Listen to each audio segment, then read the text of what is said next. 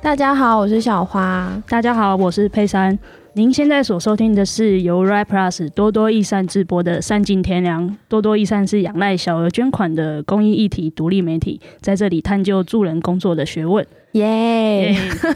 我们今天其实是诶、欸，是不是年后的第一集啊？就是大家开工了哦，大家开工了，那就是请大家在收拾心情的过程当中，就是来跟我们听这一集。然后我们这一集很，我觉得很有趣，是因为我前阵子就是年前的时候做了一本游击文化的书斋，叫做《我的黑手父亲》，然后他是在讲港都拖车师傅的工作与生命。然后我们今天邀请到的就是。我第一次，我第一次邀请书斋的作者跟编辑来到现场，然后我们请他们跟大家打声招呼。大家好，我是我的黑手父亲作者嘉欣。大家好，我是游击文化编辑燕珍。嗯，你们好。然后是有点像网友见面会，欢迎，所以，所以就有点开心这样。然后我自己会想要做这一集，是因为呢。一个是刚开工嘛，就是聊一下这个劳工的生命故事，然后再来就是我们其实这一次除了看书斋以外，燕珍就是他很看重我们，所以就跟我们合作了那个独家的影集，就是这本书后面的一个摄影集，他独家给多多刊出，然后大家如果有兴趣的话，可以回到我们的脸书上看。然后以及就是看了嘉欣的书，我自己有很多的共鸣。然后刚好佩珊也是他以前的那个研究所的论文，也是做爸爸的工作场域嘛，是什么拆除工人吗？对，就是可能在你们路上会看到拆除工程，然后征工人那种，就是台语会叫帕表这样。帕表，帕表，就是那个房子装潢要拆掉的那个哦，扰扰民的，对对对，扰民的那种，对对对。哎，那我我自己的爸爸是板模工，就是也是在工地上班的，所以跟你就是你拆掉之后，就是板模要建那个基础，哦、然后没有没有，是你盖好之后，然后哦，真的吗？然后就因为我们是做室内装修，所以通常是已经设计完的，哦、或者是说要设计之前那个室内的动线要做调整的话，就会去打墙这样。嗯，所以不是可能大家。想象的那种建筑业的，就是拆除，对对对，是拆那个室内装潢，对对对，墙壁，哦，懂懂懂。所以我们这次是工人之子大会谈，对，而且就是我们在研究所期间都有拜读过嘉欣的论文，真的。我们都想做劳动研究，然后你是我们的大前辈，对，开心开心。然后就看到谢国雄三部曲，我说哦，这个这个谢国雄三部曲，对对对对。然后还有一个很特别的原因，我自己觉得很想要特别的说，是我们多多益善是其实有很多的受众是社工，然后我觉得社工在入家服务的时候，其实他们很需要了解各种的家庭样貌，或者是嗯、呃、人跟人之间的互动。那这种书写刚好就非常适合。社社工阅读，透过这样的方式去了解家庭样貌，然后才知道自己回来做服务的时候可以怎么调整，然后更贴近服务对象。因为刚刚有说拜读过论文嘛，所以其实这一本书是从。嘉兴的研究所论文改写而成的，然后刚刚听燕珍说耗时了五年，然后很想请你就是先跟我们分享这本书的诞生过程是怎么样？嗯，一开始就当然是那个硕士论文啊。嗯、那其实，在硕士论文阶段，我算是还蛮早就决定要用我爸职业，就是当研究对象，就因为他蛮冷门的嘛。然后台湾的劳工样貌描写的论文其实并没有很。多对对，那那时候听我们老师说啦，就在社会学界当中，虽然那个劳工研究是非常大的研究领域，就是非常比较古典的研究领域，可是当时候研究生比较没有人在做劳动研究了，所以才会想说，那既然自己有这样的背景优势，算是优势，嗯嗯，对对，那就呃好好利用一下。利用爸爸，对，利用爸爸写个论文，然后可以顺利毕业，这样原本只是求毕业啦。嗯，没想到现在搞这么大，对，真是也真的是做梦都没想到会把事情搞得这么大。嗯，那你觉得在写论文跟写书籍有什么样的不同吗？或者你论文完成之后，中间的那个五年做了哪些事情？论文田野做了两年嘛，嗯，然后写差不多一年。那田野是说跟着爸爸到他的工作场合，对对对，但两年不是说整个两年都在他的工作场合了，就是花了两年的时间，就是不同阶段的进到他的工作场合去收集资料。嗯、对啊，那中间当然还是有一部分是因为写论文过程当中会跟指导老师讨论嘛，然后在讨论过程当中会慢慢去聚焦自己的那个研究的问题啊什么的，然后再去调整访谈的方向，所以才会分几次去做田野调查。然后田野调查完成，写完论文，毕业之后空了一年，编辑才联系我。嗯，燕珍是怎么发现或者是怎么决定要做这件事情？其实那时候我刚好要转职，然后一个新的开始要来游击文化，哦、然后所以那时候就开始找一些论文，然后有人推荐一些论文给我。然后嘉兴这一本就是蛮轻薄的，然后行距也蛮宽的。对，就我觉得就是蛮好阅读的，就是就觉得哎哎，这读起来应该不会很很负担。然后它文字读起来也是蛮小清新的，就是你们有读过，应该觉得哎蛮好读。它没有很艰涩的理论，所以第一步就是哎，他让我看完了，然后然后它的形式上是很亲民的这样子。然后看过之后，就是呃很喜欢这本论文啦。我觉得它有几点，第一个它是呃描绘了他们家三代的故事，包括从阿公那一辈务农，第二代。做工，然后第三代他们受高等教育，那我觉得这个三代的故事是很特别的，他可能捕捉到台湾社会变迁影子。那第二个其实是我觉得那个论文太动人部分，就是你可以看到嘉欣是在一个女儿在追寻父亲的故事，她的论文就有一点。想了解父亲过去是怎么养家活口这个部分，嗯、这我觉得是一个很感性、很有温度的一个层面，所以那时候就觉得，哎，这个也是吸引我。然后再第三个，其实是这个论文吸引我的部分，是因为我自己也是劳工家庭长大，嗯、所以我看到他的一些描述细节，我会觉得很有共鸣。然后还有 太多原因了，都在称赞大会。然后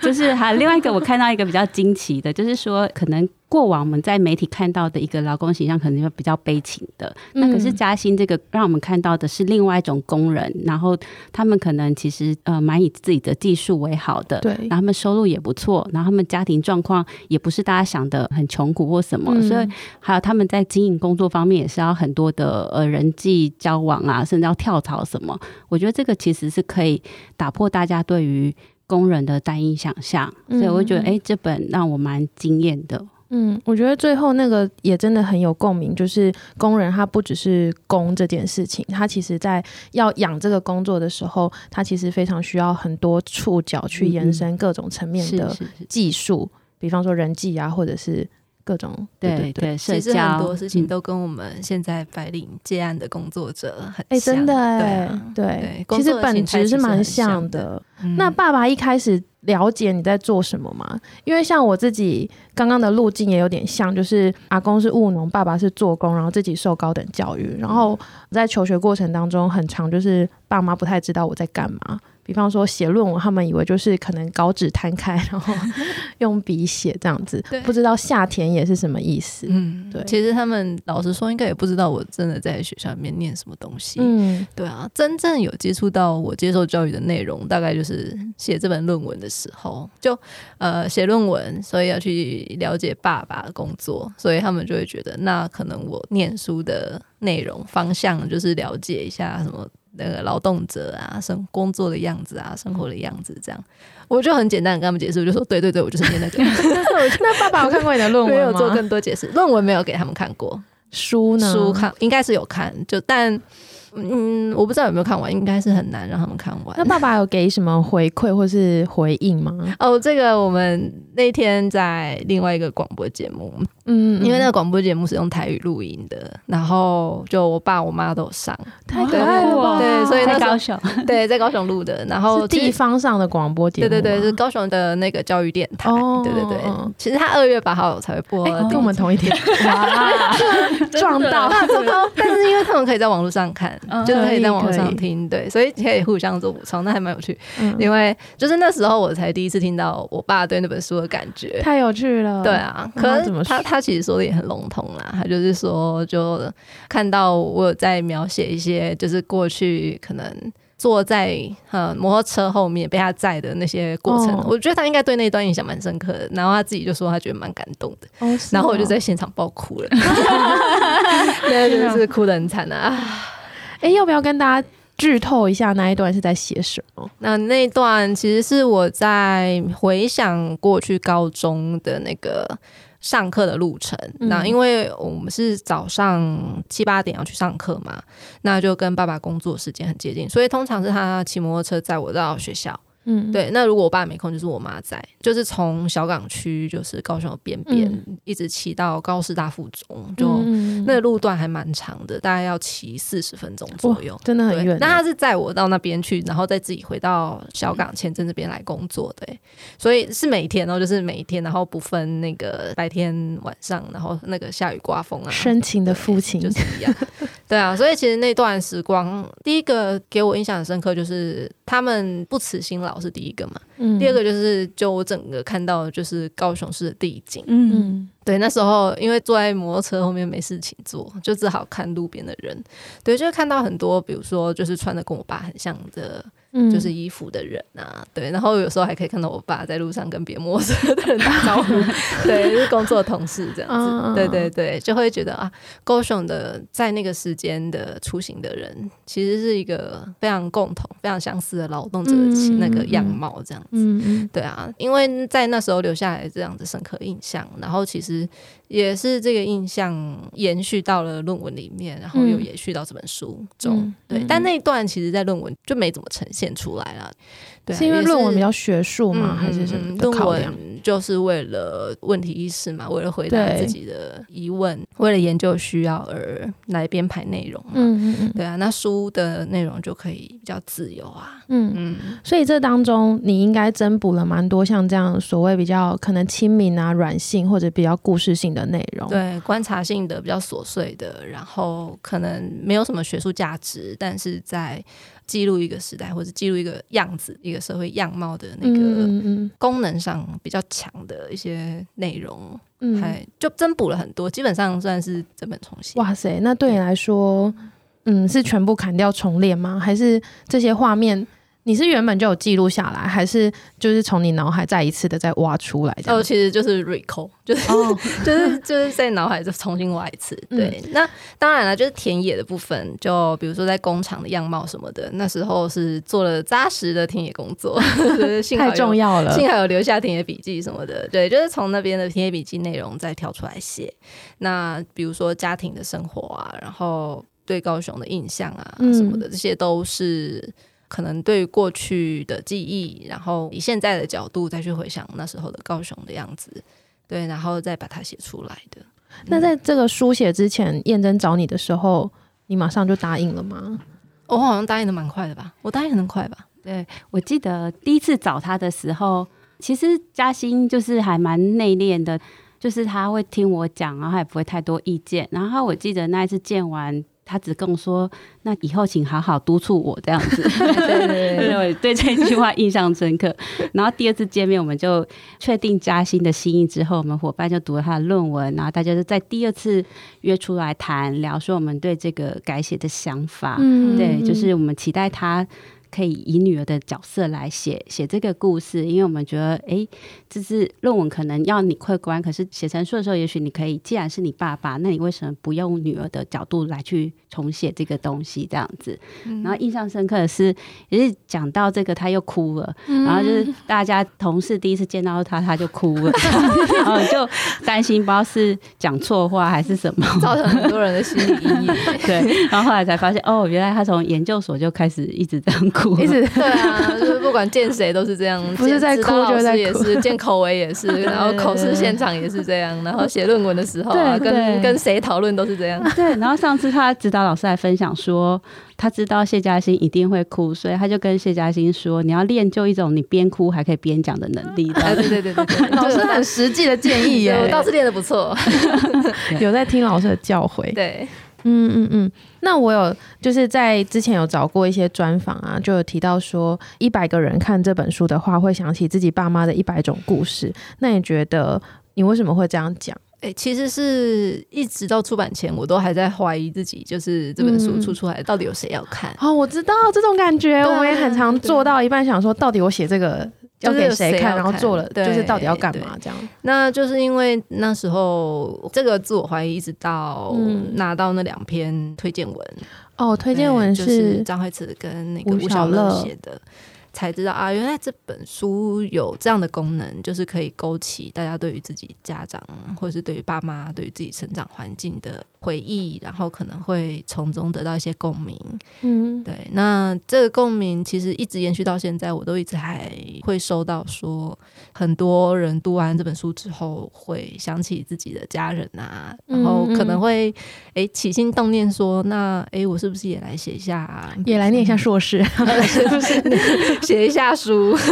对，就是了解描写一下自己爸爸的职业啊什么的，对啊，嗯嗯。嗯，透过这个书才知道说，比方说刚刚讲的那个三代的路径，务农到做工到受的高等教育，其实它不是个案，它可能是因为刚刚两篇推荐专文也都是雷同的，都是类似的路径，对对对，就觉得蛮有趣的。那佩珊呢？佩珊特地跟我借了这个书重温吗？对啊，你有在当中看到自己的家庭或是爸妈的感觉，或是有什么样的共鸣？应该就是从一开始，其实，在那个别像我一样的这个提问就有被打到，因为其实我的呃论文的问题其实也是差不多的开始。别像我一样是，就是如果没看过书的读者会不会不知道？就是像我的爸爸，可能他们也会都会说。后来回想，其实是比较不是妈妈在说了，就是他说你们就是要认真读书，不要像呃爸爸一样做工这样，嗯、对对。所以就是从小到大，其实都会有这样子的叮咛，这样。嗯。然后，所以其实那时候在写论文的时候，看到那个提问，其实就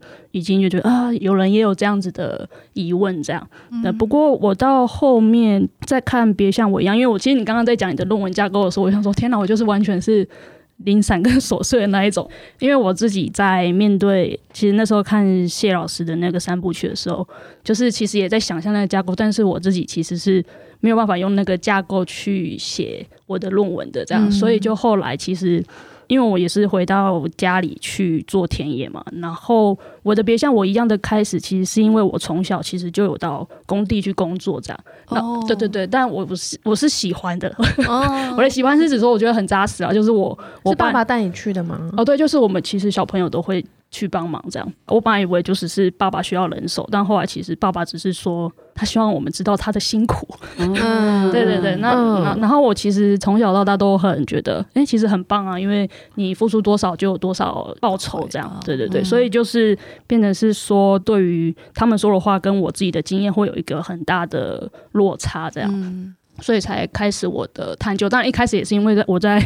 研究所不知道做什么题目，对对对，也是跟从自己家里挖，其实是蛮好的，对对对，因为距离比较近，然后要进入田野跟那个访谈的场域也比较容易。好像也是跟老师聊过之后，他就觉得说，哎，那你就试试看去探究那个劳动场域这样。对，那那时候其实也还没有对所谓的劳动研究有什么。想象只是说，哎、欸，那我可以去认识我我爸爸的工作，这样，那我就开始这样，对啊，对啊。因为我前面其实有在论文阶段看过，但是比较后来再看的，其实就是在你后来在妈妈的那边的，或者是爸爸的日常的描述这样，哦、对对对。然后我就有看到，我印象比较深刻，就是你爸爸也是。不烟不酒不赌博的那种，对对，对。那因为我爸爸也是，他也是不烟不酒不吃槟榔，然后连保利达都没办法喝的那种，自律性很强。对对对。然后因为那时候其实算是，因为我就在家里窝着嘛，然后因为他其实就是有工作就会去工作，然后所以他的工作时间其实是跟我们一般上班族一样，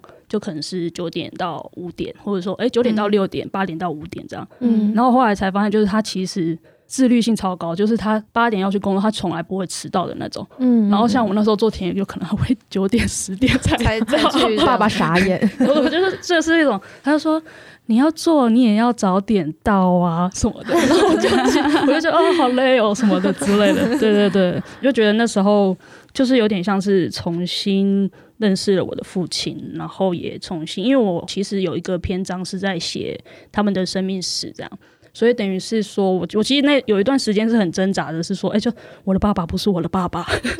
就是因为太靠近了，所以看到他，嗯、他属于他自己的面相，然后他的小时候、他的中年、他的中老年之类的改变，这样，嗯嗯嗯，对啊，确实会有这种问题。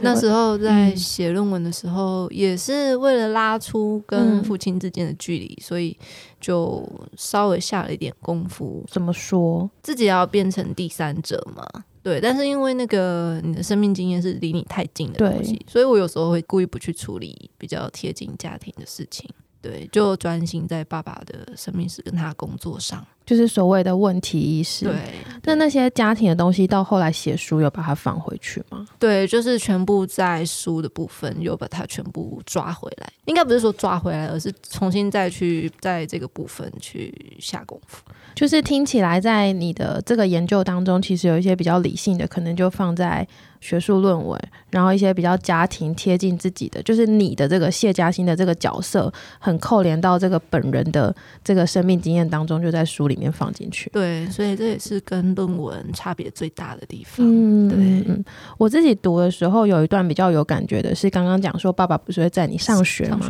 然后放学也会来载你嘛。嗯，啊，可是放学的时候，爸爸已经因为劳动了一整天，所以就是身体脏脏的，然后满身大汗。嗯，然后那个对我来说，在我脑海当中。你要哭了吗？没有。好，我们可以继续。也是印象很深刻的一件事情。然后读到那些文字，对我而言是一样，是重新去理解爸爸。因为我以前曾经觉得那样是一件很不想让同学知道的事情。因为虽然我爸就是很帅，骑着挡车，可是他就是。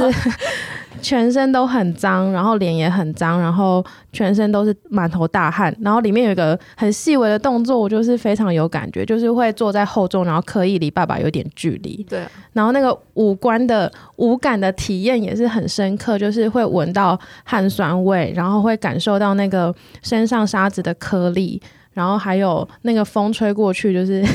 有人要哭。对，然后。我曾经是对于这种画面，这种坐在他机车后座的感觉是感到羞愧的，因为我觉得为什么别人的爸爸都开车来，或者是都很体面，但是我就是长大之后才了解，就是我今天之所以可以坐在这个后座去上学，是爸爸给我的。嗯，对，然后就觉得有这个书是某一个层面的疗愈跟救赎，这样。对啊，我爸会特别提出那一段，大概也是因为他知道自己的女儿有这样子的。感触哦，真的、哦，对啊，所以你这样去跟你爸爸讲，他应该会很感动。哈，好，那我一定讲不出来的，打个电话。在家在家里是不是讲不出来？是不是不太谈心里的事情？对，对啊，我们家也是。对，对啊，我好像也是因为论文才跟才会爸爸大聊，就是应该是他一开始会觉得他不跟我们聊，是因为我们听不懂这样。嗯，所以其实，在写论文的时候，或者说问问题的时候，他都会说。讲这个你又不懂，他他会用台语，反正我每次问什么问题都会需要被先被数落。对啊，对对对。我刚刚提到那个，我觉得都会有被载的经验呢，因为像我可能国中吧，国中、高中，我国中就是毕业典礼的那时候，就是毕业之前脚受伤。我是被发财车载去参加毕业典礼的，爸爸开车载你，因为我就坐在后车斗这样。哦，真的、啊？因为对，因为爸爸要去，居然不是坐前座，不是不是，因为那时候可能没有办法坐前座，然后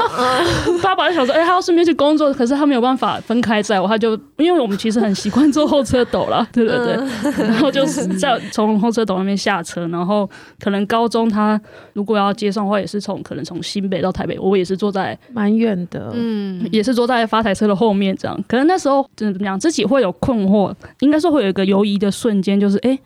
我要让我的爸爸载我到校门口嘛？这样对。可是内心的矛盾就是，哎、欸，其实好像还没有不行，可是又好像，嗯，好像应该要提早下车、欸，哎，怎么之类的，对对对。但最后是选择提早下车这样。那后来当然会觉得说，好像就其实不用提早之类的，因为我的我觉得我爸爸他可能不太会去表达这件事，但是我觉得他还蛮。希望他在他工作那状态的时候，我们看到他的时候都会跟他打招呼之类的。他希望在外面的时候，在外面的时候打招呼。那你刚刚说那个就是都不讲心里话这件事情，在写书的过程中有处理到吗？或者那对你来说不是个问题？嗯，有点好奇。因为在论文期间这件事情已经解决了，但写书的过程我也不跟我爸妈他们讲我要写什么。我就是把我自己想写的全部写出来。我其实是这个书稿，其实是就是在这已经成书的状态了才给他们看，嗯，就是已经有封面，对，就是整本书都印好了，才把整本书拿去给他们。在那之前，他们完全不知道内容是什么。是哦，对。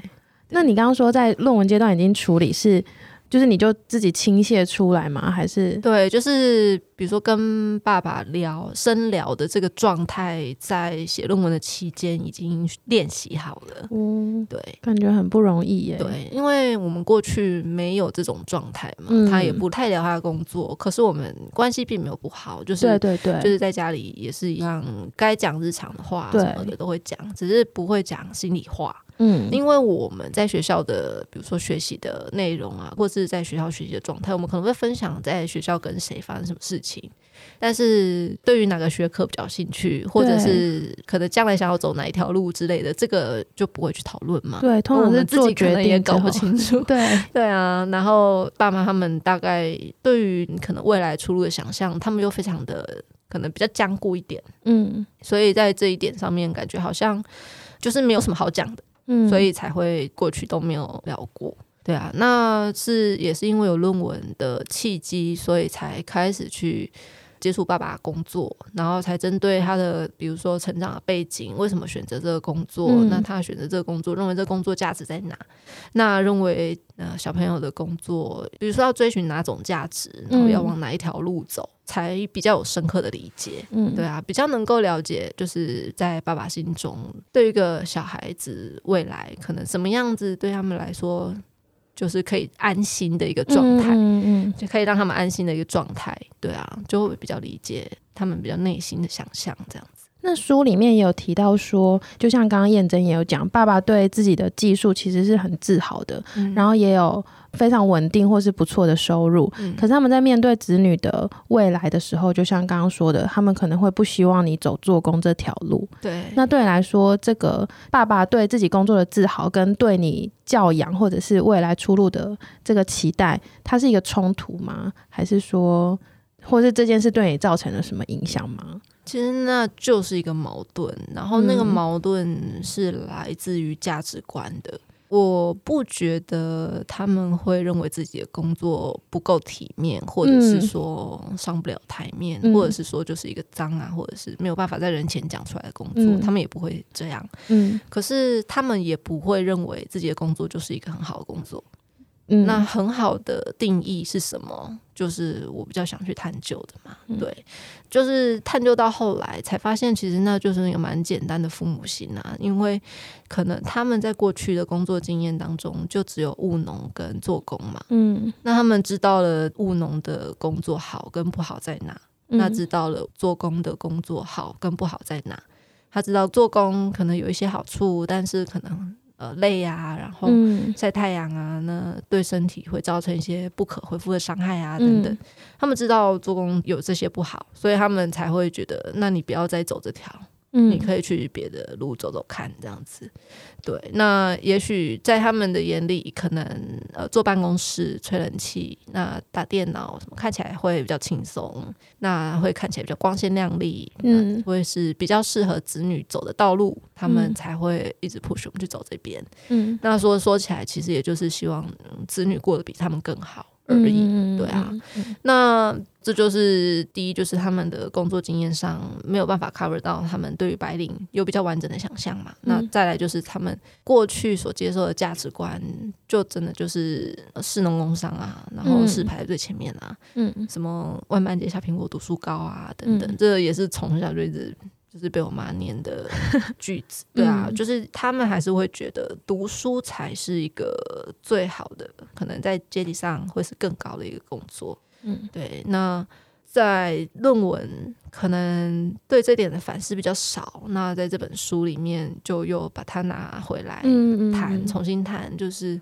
为什么会觉得读书比较好？为什么会觉得白领工作比较高？其实工作发展到现在，我们白领阶级的工作也不见得真的有比他们好到哪里去。真的，对啊，身体伤害也是蛮多的。啊 对啊，身体伤害不可回复的身体伤害也是有的，心灵伤害真的心灵伤害。对啊，对啊，所以其实那个就是表现在不同层面。没错，哎，而且薪水也不一定真的有有比较高到哪里去，而且他们可能加班做多少算多少，我们或者接案子，对对对对对，所以硬要从这些所谓的条件去比较的话，对，其实真的就不是什么，就真的没有比较差。嗯，那大家在世俗的眼光上会觉得蓝领比白领差，那就真的只是一个。刻板印象而已，嗯嗯阶级上的刻板印象而已，嗯嗯嗯。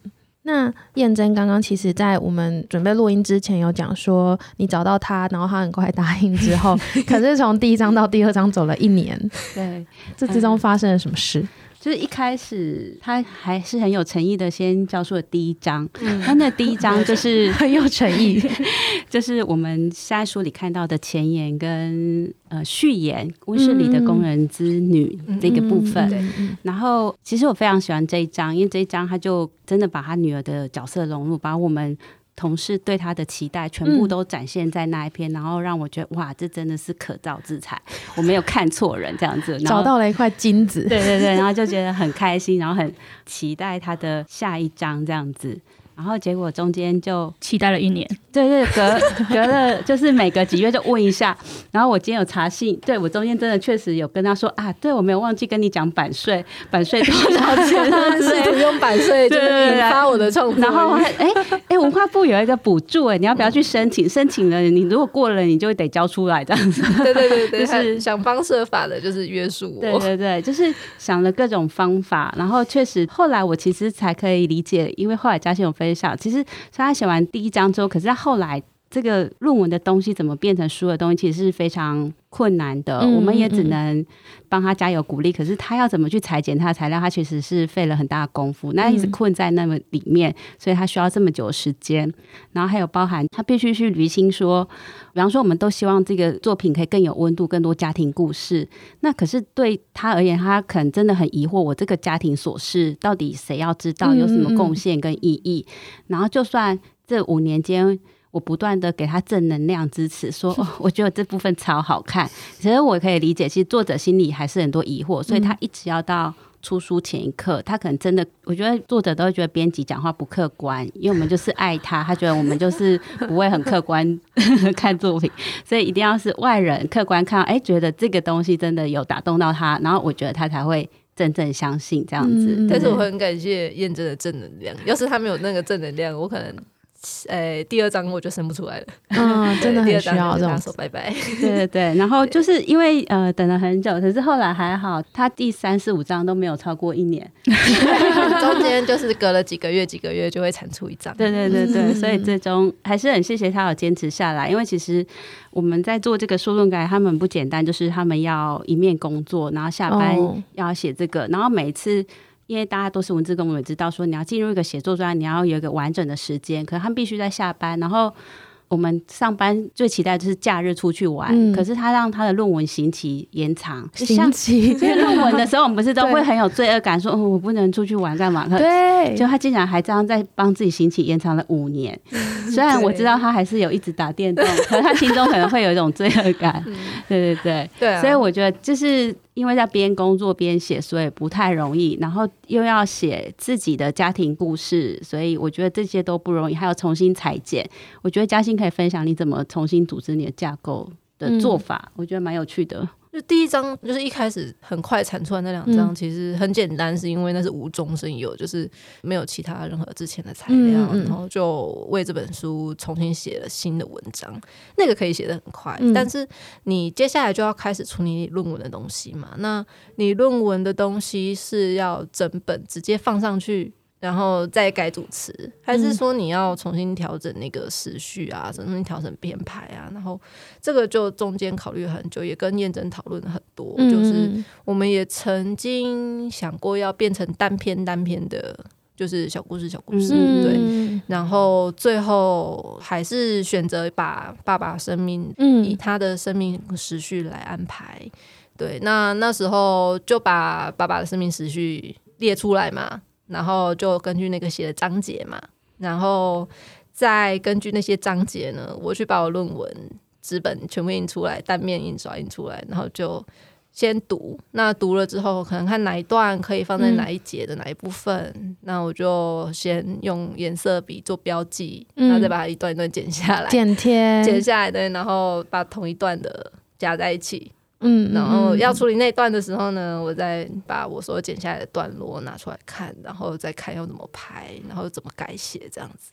就变成一个手工艺的工作。对啊，这真的是手工哎，不是说在电脑上 Ctrl C Ctrl V 这样处理，就是在 Ctrl C Ctrl V 这下面的这种状态下，你很容易迷路，因为你整本论文其实很长嘛，你会滑到不知道滑到哪里去。嗯，但如果你把它印出来，然后你可以就是直接把它剪下来，剪下来之后你就放到里面去。对，这个那一段就等于你已经处理好了。还可以 再补充，就是就是我觉得这几年论文改下来啊，其实我深深体会，剪贴只是第一步，然后真正写成书，你当然不可能用剪贴，因为剪贴之后你。前后文都不一样了，对，所以你就是得重写。对对对对对，就是你剪剪贴之后，你等于是把剪贴下来的那些内容全部再用新的话再全部把它重新串起来，重新转打嘛，就是看着这些话，然后看这个要怎么转化成书的风格。对，因为过去会引很多，比如说理论啊，然后你会有很多专有名词啊，对，你可能会很多文献啊、括号啊、出处来源、年份，对啊，那这些就是在。这本书里面基本上都看不到嘛，嗯，对，就是原则上就是把它们全部原画画，然后把它融到那本书里面去，基本上就是整个是改写，嗯，重写，我又写了第二本论文，嗯、对，完全是这样，对。刚刚燕珍讲到那个，就是编辑对作者施压，我也觉得很有感。就是，就是你要温柔的提醒，但是你又不能太靠近。然后，如果压力太大，他反而又写不出来。但是压力不够，他他就会对，就会诽谤。就 是那个界界限跟力道的拿捏。对，就是因为他同学也在我们这边出书，然后他们都拖了五年。嗯所以我就有在针对这部分做反省，做一个编辑，是 是，是太佛心的这样子。但是我觉得，其实对我而言，催稿也是一件很困难的事情，因为我也没有觉得出书一定是最重要。虽然我们出版社靠出书为生，嗯，那可是我觉得像嘉欣还有他同学，他们都刚毕业啊，他们还在搞工作，还在浮浮沉沉，那一定会遇到很多生命事情，这些事情都会比出书更重要。嗯，然后就很佛心的去问那个，哎、欸，他最近还好吗？我可以催他，因为你很怕，就是你很白目的催他，可是人家他可能呃最近感情发生什么事情了，然后你还 还一直逼他搞，就觉得很不人性这样子。可是后来发现，好像最后检讨还是太佛心了，所以 所以所以最后他们那个。第三个来的那个 另外一个写万能店，那一个就就被那个就被唠狠话，这样子就没有那么被善意 对待。他就自己弄了一个 SOP，然后就写了很多就是必须要遵守的守则，真的就是不会这么温。见面的时候就温柔这样子，就跟他说你一定要下定好决心，而且你要很有纪律，你要每个月都交。那如果你写不下去，你要跟我讲。在在我们身上就是受到太多创伤，就是你们铺的路，他没有享受到好处，反正没有错，没有错。这也是对啊，后来也是让他出的比较快哦，真的有比较快。他写的有有，他写两年就好了，结果就证明这一招真的有用。对，那你会不会觉得在当编辑的过程，其实某个部分就蛮像社工的？就像你刚刚讲的，是是你就是要考虑到他不能只是考虑写作这件事情本身，就还有他生活的过程啊，然后遇到的难关。对，就是我们通常我们理想上就是一个月希望见面一次，然后见面的时候当然就会先讨论这次写的东西写的怎么样，然后通常半小时一小时内就可以讨论完文章部分，因为其实我觉得第一次最重要是要把它初稿逼出来，嗯，我们不会去吹毛求疵讨论很多细节，然后这个见面。讨论也只是有种施压的感觉，就是就是 不是在在盯着你，对对对对，就是让他有一种压力，所以其实常半小时一小时讲，我们就开始讲自己的事情。嗯、那我觉得。嘉欣这个作品很特别，它是跟我的阶级经验是很相关，所以我常常在看的晚餐那样，我就开始谈说，哦，我家里是怎样，你家里就是在聊各自的成长故事，对。然后可能在聊完这个，就会再闲聊一些呃，我们其他的琐事，工作啊、感情啊、遇到的问题啊，看什么日剧啊，对对对对对，要怎么运动啊，去对对对要去哪里玩啊之类，就是这漫长的时间交换很多这个，所以我就是。一直都很正向思考，我就想说啊，拖那么久是让我跟嘉欣有很长的认识的机会，嗯、就是我们可以去了解这个人是什么样的人，这样子。那我觉得小花说不错，我其实这几年当编辑，我确实有一种，因为我自己本身是念社工，我没有、哦、真的吗？对，但是我没有变成助人工作者。可是我觉得我在这个工作中也有体会到一些助人工作的感受，我们确实是在帮助。作者完成他的书，完成他的心愿梦想或是什么。可是就是说，在帮他完成过，我们也获得很多东西。嗯、对对对。然后这个获得才是就是支持我们走下去的动力。有时候其实我们在出版公司很烦闷，然后有时候这样跟嘉欣见面，我跟他聊聊，我会觉得哦，我好像。就是他也会，其实他可能不知道，他虽然脱稿，可他也激励着我继续做这个工作下去的动力，这样就是有互相支持的感觉。对对对。然后聊的那些所谓我们讲的琐事，其实都可以回头，就是帮我们的那个工作补写，就是对琐事啊，对啊，就是还有生命经验交流。因为我觉得编辑这个工作很特别，我们可以。以出书这个借口，然后去、嗯嗯、去跟另外一个人很长的相处，然后聊一些事情，跟你可能原本生活中不会遇到的人。嗯，真的，刚验真的分享，就是一开始让我觉得指导教授降临，一个月要 meeting 一次，然后我们就是聊聊嘛，你先有个初稿，然后我们讨论一下这样。后来就可能在讲晚餐要吃什么之类的，社工也是这样啊，就是就是入家辅导啊，然后先先聊聊，对啊，先聊聊，先假装聊天气。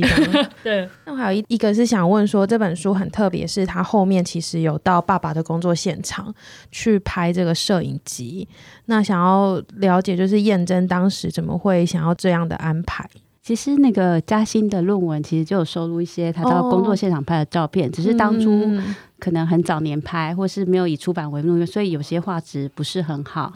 对对对对，然后相机也不好，然后那时候也就只是做论文资料用而已。对，你可以问所谓的那时候是二零一二。二零一二、一二、一二、一三做调查嘛，如果是二零一四出出来的。嗯、对啊，那时候什么相机都还是正方形，嗯嗯，数位相机、名片的，对，都是很小台的。对，所以后来才就是、嗯、呃想说，哎、欸，那我们书可以去重新捕捉这些画面。那后来又更深刻意识到说，其实后来才知道，哎、欸，原来我们要捕捉这些劳动身影，其实不是那么容易，因为其实师傅啊，或是工厂不见愿意让你拍。嗯、所以如果不是因为他写这个论文，不是因为他爸爸在里面工作，可能一般人很难拍到这个画面。对，所以就觉得哎，好好把握这个机会去拍。然后，所以那时候就想说，因为嘉欣书里表达，我觉得他有表达出很深对高雄的爱，所以我就会觉得，嗯，嗯，我们这一本要很高雄，我们要找高雄人来拍。嗯、对，我们希望找一个是理解高雄地理环境、整个工业城市样貌的人。来拍，所以就特别去到处去问问问，真的问到有一个在高雄的摄影师，他是在那里结婚的，嗯、对，然后他他们在那个高雄左营开了一个有福的餐厅，然后也是社区空间这样子，嗯、对对对，然后而且很巧是那摄影师也是工人之子，嗯，对对对，所以他对对这个书的内容其实是蛮有共鸣，而且他对这个也很有兴趣。那当天的一个发生状况，因为我没去，我觉得可以请嘉欣分享。当天对，因为我们那时候在谈要拍这个摄影集，就是一定要我爸他找一个完整的时间，然后可能要认识的工厂，嗯、工厂干扰还不能太多，才会让我们比较好拍嘛。嗯、那可能工作的内容要完整，嗯、所以我们就请我爸特别安排。那他那时候。就说好，结果排到的时候就刚好是他的朋友，这个工厂的拥有者老板是钟叔嘛，嗯、是他在业界就是认识比较久的朋友了。那就刚好说，哎、欸，钟叔好像要退休，就是要这个工厂要关门了。嗯、对，那我们就说，那要不要就直接拉去钟书那边拍？这样、嗯、对，他就把工作拖到钟书那里去，然后。那就刚好在他要关门的前一天，就是他最后一天工作的整个样貌记录下来，所以也记录了钟书在这个职场上的最后一天，是不是？对对，那其实钟书很特别，因为我其实，在做研究的时候就接触过他，嗯，有有跟他做过访谈，那时候二零一二还一三，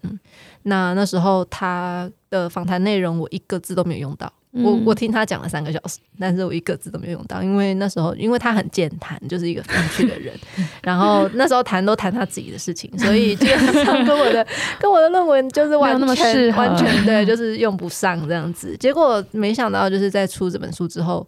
中间隔了八年，因为我们二零二零年才去拍的嘛，嗯、对，隔了八年，然后他就原本工厂关门，然后他生了一场大病，然后他又在新的地方，他病好了，然后在新的地方又把他的工厂重新又建起来，结果在那个地方又遭受到可能周边的抗议，嗯、然后就工厂要关门了，他就觉得自己应该退休了，嗯，对，就是这样子的心路历程，在那一天就。顺便跟钟叔又聊了很多，嗯，对，然后我那天就一整天的拍摄嘛，从早到下午，他们大概其实工作很快，大概三点左右就结束，嗯。结束之后，就变成我爸跟钟叔在做他们自己的，就是在帮钟叔修他的那个烧金纸的金纸筒。嗯，对啊，然后就变成一些很琐碎的聊天的时间啊，然后就蛮可爱的。对，就有机会可以观察到，比如说他们两个怎么互动。嗯，对啊，对啊。然后我自己又可以有机会去更接触钟叔他整个心路的改变、嗯、心路历程的改变。对，嗯、回到家洗澡的时候，又觉得。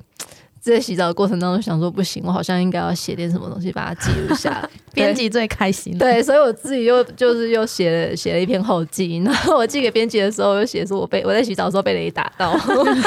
又又又生出了一篇就是后记。对，就是嘉欣他的这个写作心得分享给其他写作者，就是洗澡很重要，哦、洗澡常常是灵感的来源，对，就是多次的灵感来自于洗澡，对啊。就在那个放空的状态下，你会重新去思考今天一整天发生什么事情嘛？对，然后你就会去觉得，哎，钟书他可能他谈的有些内容，嗯，可以跟书回应，嗯、然后也许可以再补充论文没有写到的东西。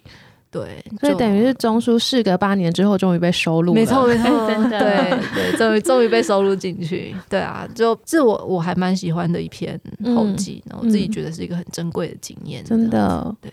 那篇真的写的超顺的，那篇我整个一个晚上可能两个小时就把它写完。洗澡是你的缪斯，对缪斯，但是这个缪斯就是很少会降临在我身上，要多洗。其实我觉得，因为那个小花在那个访刚有问我说，在我的编辑生涯里面呢，这是一个什么样的作品？嗯、然后我其实看完，就是我一直在跟嘉兴工作这几年，我其实。就有一个很强烈的感觉，尤其到编辑后段，我就觉得这是一个没有一个爱字，可是却充满爱的作品。嗯，就是你可以从他很描述的很多细节，发现他们他对父亲的爱，或是父亲对他的爱。嗯，然后可是他的笔法是很节制的，然后所以你看着就会很揪心这样子。嗯，可是只是看完之后就会很感人。然后我也很，就是我收到吴小乐的序文的时候，他说。他看这本书的时候，呃，没有一刻没有想到他的父母。嗯、然后我觉得这句真的打动我，就是我觉得，哎，对我觉得这些年来跟嘉兴工作的过程，就是我的收获，就是他也让我一直回想到我的父母是他们怎么成长赚钱，然后他们又什么把我们养大的。对对对。好奇验真的父母是哪一个产业啊？我父亲是做轿车司机，嗯嗯，然后但是我妈妈的身份跟他妈妈好像哦，就是